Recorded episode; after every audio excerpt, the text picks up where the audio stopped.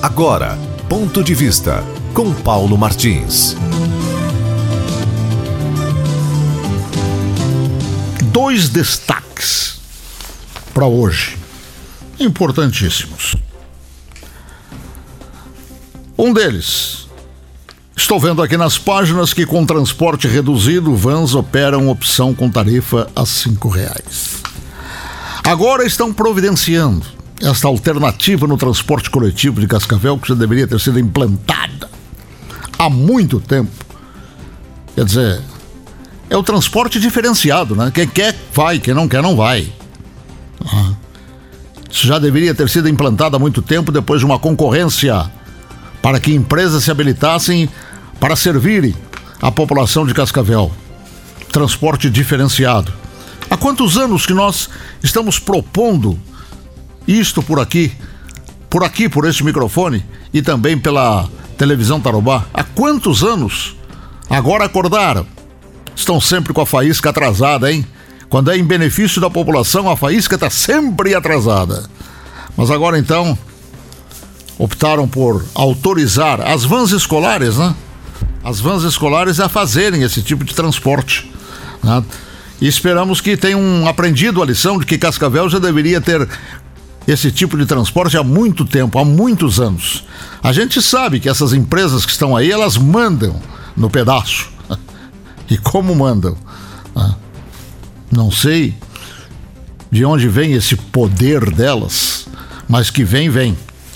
Elas agora, também depois de tanto tempo que falamos que estava errada a decisão de retirarem cobradores e não aceitar dinheiro. Dinheiro, a Constituição brasileira obriga todo mundo a aceitar. Ninguém pode rejeitar dinheiro, isso é lei. As empresas de transporte coletivo de Cascavel rejeitaram por muito tempo e agora então a justiça não vou fazer escola de samba aqui. Oh, falamos, bum, bum, bum, nós dissemos, nós alertamos. Não precisa nada disso. Está aí o resultado. Agora eu perguntaria o seguinte: e aquela parte da população que ao longo de tanto tempo foi prejudicada, ela não vai ser ressarcida? Me perdoem, mas é preciso levantar essa questão e é preciso responsabilizá-la também. Então, fica aqui o registro em relação ao transporte coletivo de Cascavel. E outra coisa, meus preclaros, outra coisa. Olha, isso é, é, é, é terrível, entende? É terrível.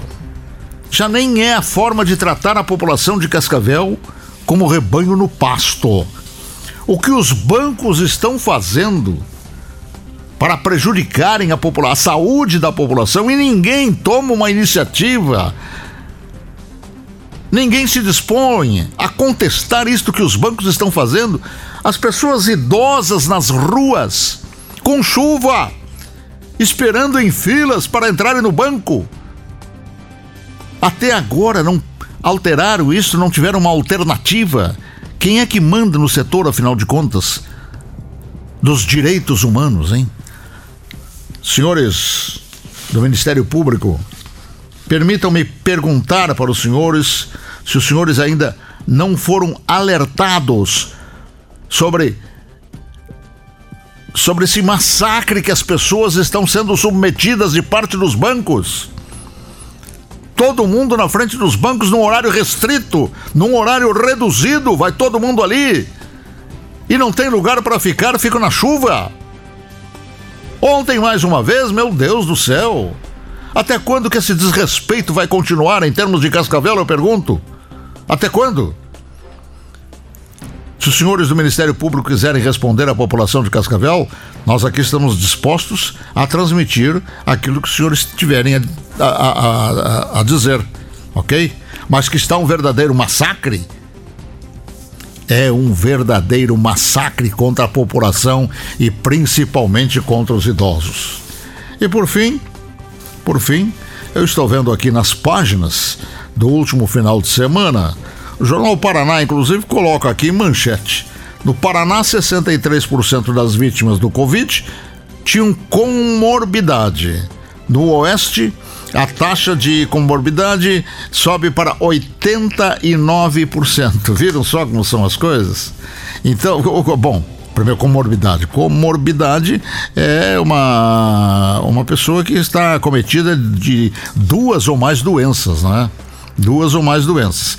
Então, tudo, tudo é Covid. Tudo é o vírus. Não é, não é. Não é verdade isto aí. As pessoas, muitas vezes, devido a outras doenças, acabam falecendo. E, no entanto, eles colocam na conta do Covid. E não é Covid. Aí está aquilo que também nós cansamos de alertar. Vejam nas páginas na, da edição do Paraná, do último final de semana.